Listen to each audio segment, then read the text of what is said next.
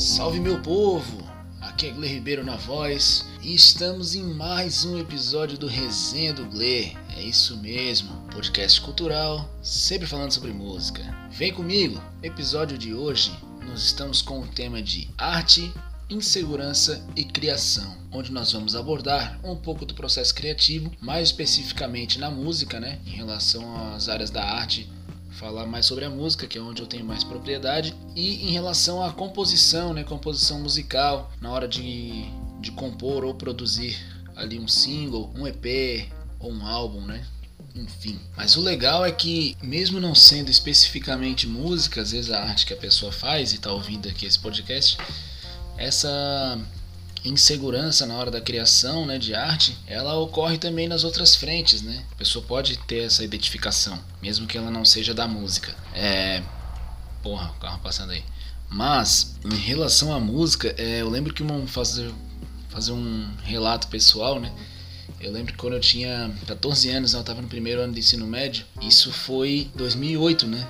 Na época tava bombando ali o, o emo core, né? O emo. E aí, porra, eu assistia MTV, né? Já utilizava a internet e tal. Ainda ouvia. Ainda não porque eu ouço até hoje, mas ouvia rádio e tal, né? né? Atlântida, Jovem Pan e tal, mais Atlântida na real. E, enfim, o que eu quero dizer é que eu ouvia o que tava bombando naquela época e eu gostava muito, que era tipo CPM 22, NX0, é, o Strike, Fresno, e aí na gringa tinha My Chemical Romance, Romance, né?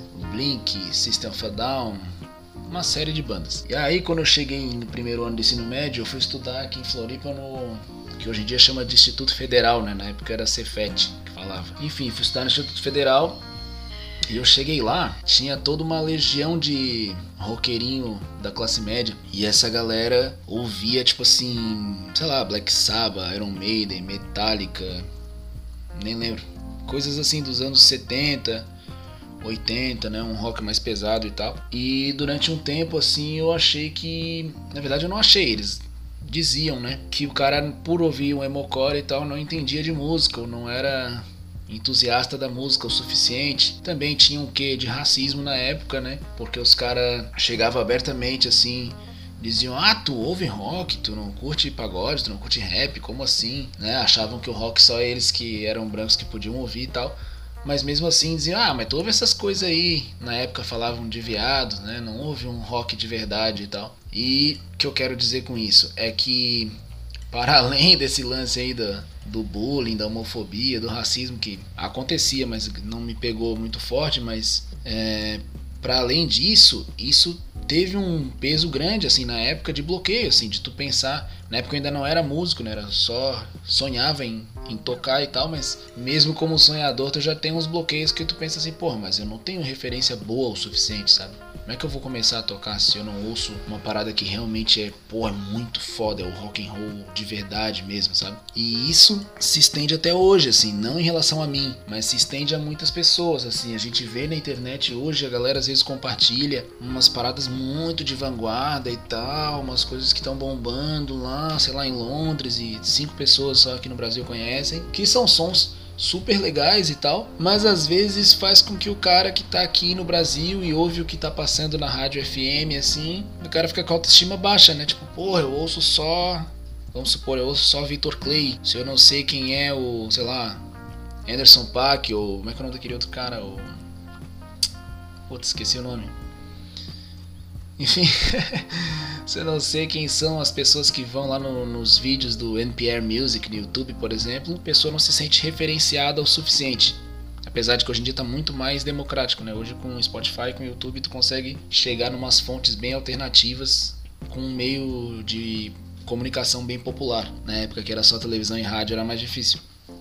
Mas mesmo assim, o ponto que eu quero trazer aí para composição é que às vezes o músico no início de carreira, no início de composição, um, do, um, dos agravantes que trava a pessoa na composição é de não confiar na própria influência, de achar que aquilo que está ouvindo não é o suficiente para tu ser um compositor de qualidade, para tu ser um instrumentista de qualidade, um cantor, né, de qualidade, e achar que sempre a galera do entorno está ouvindo coisas melhores e consequentemente eles vão ser melhores do que do que a gente. Que está ouvindo o que é massificado. E essa questão da, da baixa autoestima, digamos assim, na hora da composição, ela se estende também para a criação de arranjos, né? Às vezes a, gente está compondo e faz ali uma sequência, por exemplo, eu tenho várias músicas que eu uso, por exemplo, assim lá. É, Fá sustenido menor, Dó sustenido e Si menor, por exemplo. E às vezes acontece tu tá fazendo uma composição e quando tu cai nesses acordes de novo, tu pensa, mas porra, fazer mais uma música assim.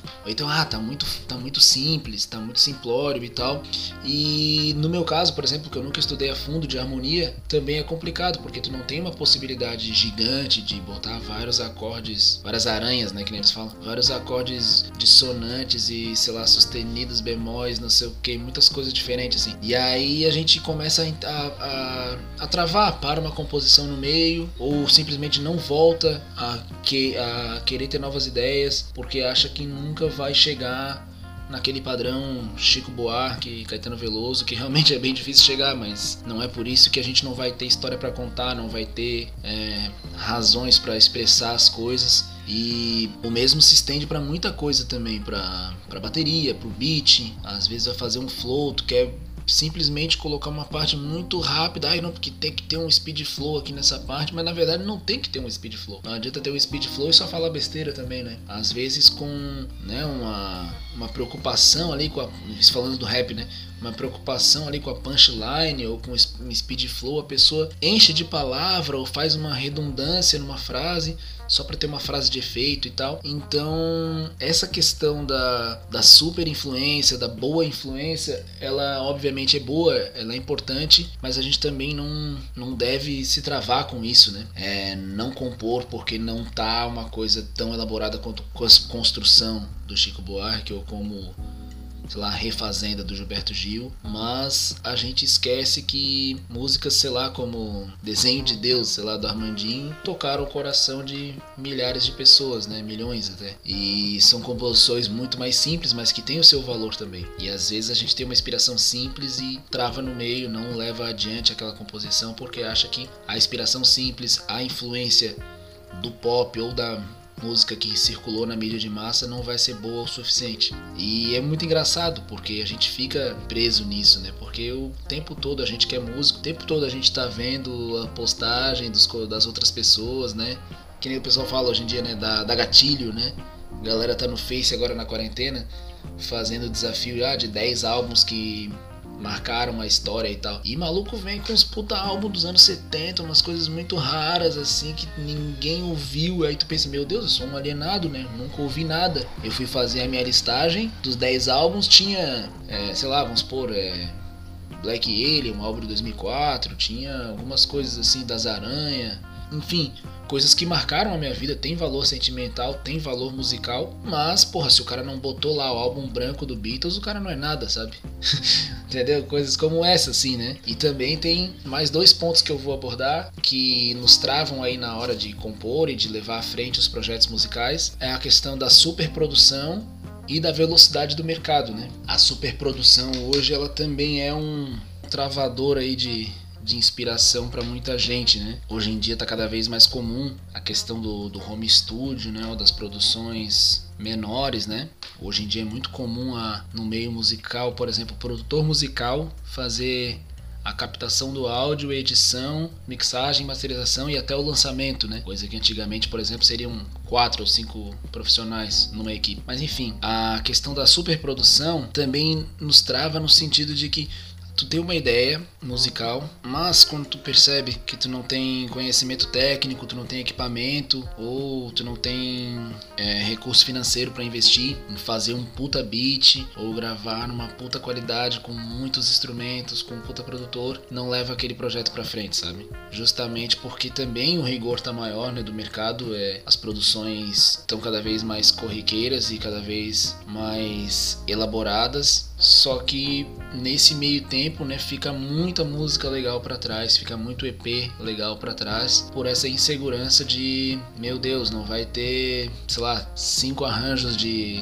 sintetizador em cada música, então não vou lançar sabe? É, ou isso não tá moderno o suficiente, ou não tá no timbre exato, então eu vou esperar um pouco. Mês que vem eu compro uma outra interface, ou eu compro um outro microfone de dois mil reais. Sendo que se a gente tem uma ideia boa, se tem uma visão para passar, né, quem canta é a voz, não é o microfone, né? Então, muita coisa aí nessa modernidade está se perdendo por conta de dessa insegurança, assim, de ah, não tenho equipamento bom o suficiente, não vou lançar nada, sabe? E isso linka também com esse ponto, com esse outro ponto que eu quero abordar, que é a questão da velocidade do mercado, né? É, há quem diga que não mudou tanto assim, né, em relação, por exemplo, assim, a década de, de 60, por exemplo, se lançar 60 e 70 se lançavam muitos discos, né? É, singles e tal, né? Mas a partir dos anos 80, 90, por exemplo, veio a questão, mais 90 na verdade com o CD, veio aquela questão do, do álbum, né? O álbum duplo, né? Como eles ficaram abismados o quanto cabia num disco de plástico pequenininho. E aí maluco fazia CD com 18 faixas, 19 faixas, ou CD duplo, né? 12 músicas, né? Aí vinham dois CDs na caixinha e tal. Dois CDs de 12 no caso. E músicas de 5 ou 6 minutos até. Era uma época de ficar feliz ali com o quanto que cabia naquele CD. E aí os CDs eram gigantes. Mas em compensação lançavam em menos tempo. Tu fazia um CD de 15 músicas e rodava por 3, 4 anos esse CD em turnê fazendo a divulgação dele. Hoje em dia, há artistas que lançam 12 ou 15 músicas num ano, vai lançando em single, né, por mês, e músicas menores, né, de 2 minutos e 10 a no máximo 3 minutos. Pressão também, né, do, das rádios, da internet, da televisão, né? É engraçado como o meio de comunicação influenciou no tempo da música, né? Só que um amigo me falou uma coisa engraçada um dia. Eles estavam para lançar uma música e a música tinha 4 minutos e pouco, daí eles estavam naquela dúvida, será que diminuía ela um pouco? Ele chegou e falou: "Cara, essa música não vai tocar na rádio mesmo, é uma banda de rock, né? Essa música não vai tocar na rádio mesmo para que a gente adequar ela ao tempo da rádio sabe? Então, é, hoje a gente tem essa, essa liberdade. Se a música não vai, não, não é, não é a pretensão dela tocar numa rádio comercial, ela não precisa estar dentro dos moldes comerciais. Mas os moldes comerciais também se adaptaram, né? Hoje, com a questão das playlists editoriais, tem muita música que está sendo produzida já começando pelo refrão, ou música que tem muitas partes dançantes, por exemplo, assim, é, ela tem diversos diversas convenções, né? Que para ali com tan tan tan tan tan tan tan né, um, como se fosse o funk, o próprio raga e tal. Isso impulsiona para a música poder entrar nas playlists de, de balada e de final de semana e tal. Então acaba que passado essa questão da composição pensando na rádio, tem também a questão da música pensando no, na playlist, né? Mas isso também traz aí malefícios para os compositores, né? Traz desde o vício da pessoa só compor se for um hit, a pessoa já só pegar o instrumento, né, o teclado, o violão, enfim, e começar a música já com aquela frasezinha pronta, porque sabe que aquela frase tá na boca da galera. Isso rola muito no sertanejo, né? Toda hora eles falam de balada, não sei o que, aí agora pegaram algumas outras palavras e todos eles repetem repetem as mesmas palavras porque sabe que aquilo vai bombar. E também bloqueia o compositor que não quer entrar nessa roda, né? Quando ele pensa, ah, fiz uma música, porra, mas ela não é hit, velho. Ela não tem 2 minutos e 30, não é totalmente dançante, não fala o texto que, que tá na boca da galera, então ela não vai bombar em playlist nenhuma, então não vai rolar. E aí fica na gaveta o projeto. Mas é aí que pode estar o verdadeiro ouro, né? Quando tu insere a tua própria gíria, né? A tua gíria da tua região, insere a tua própria batida na música, que dá a renovação do mercado, né? Gente viu agora recentemente funk 150, né? O brega funk vindo do Recife também, né? Já existia, obviamente, um funk estabelecido no mercado, digamos assim, né? Veio, teve ostentação, mas aí veio a crise econômica, então a galera não tinha como ostentar, o, o público né, não tinha como ostentar, então o discurso foi mudando das letras, só que de repente ali para 2018, 19, né, o, alguns produtores do Rio de Janeiro aceleraram o beat e a partir de, disso eles criaram um novo paradigma de um funk em um outro andamento mais para frente e também nesse mesmo tempo, mais ou menos até, se for mais antigo me perdoem, mas a primeira vez que eu ouvi falar foi isso aí, 2019 mais ou menos. Brega funk, né, lá no, no Recife, né, nas periferias, por exemplo, veio toda outra onda, né, até bem parecido com o na verdade, aquele tipo de batida. Então eles agregaram um elemento regional regional, trouxeram outro sotaque, outras gírias, outros paradigmas de letra e reinventaram digamos assim, o estilo, né? E, e, a atitude, né? A atitude punk, ela é isso, né, cara? Tipo, quando tu te sente que a tua composição não tá num, dentro de um padrão, de, desde o tempo de duração da música ou a estrutura da música, é a hora da gente reinventar paradigmas, né? Isso vale para todos os estilos musicais, né? Eu nem sou artista de funk, obviamente, mas só dei o exemplo. Isso vale para todos os estilos musicais, essa mudança de paradigma, né? A atitude punk aí que, que precisa pra gente dar continuidade à cultura, né? E se influenciar por quem a gente gosta, né? Não importa se, se é um cantor super popular ou se é uma coisa muito refinada, porque também é importante olhar para as raízes, né? Mas não, se a gente não não ama tanto assim, às vezes artistas antigos, a gente não se sentir diminuído por isso e não se sentir diminuído de forma alguma por não ter acesso a bons equipamentos, a bons estúdios, não deixar de produzir conteúdo por causa dessas coisas, né? Não deixar de passar nossa visão por causa dessas dessas coisas. Justamente fazer o contrário, a gente botar nossas ideias para fora e aí sim a gente vai conhecendo outras pessoas inseridas no meio da música, vai entrando dinheirinho, vamos investindo em equipamento, tendo acesso a estudos melhores, tendo acesso a estudar harmonia, estudar, estudar, estudar canto, estudar composição e aí sim as coisas vão evoluindo, mas não deixar de fazer por achar que ainda não tá pronto, né? Então é isso, papai. Esse é um pouquinho da, da visão que eu quis passar hoje nesse episódio, aquele clássico, né? A gente sempre dando conselho para si mesmo assim a gente evolui também.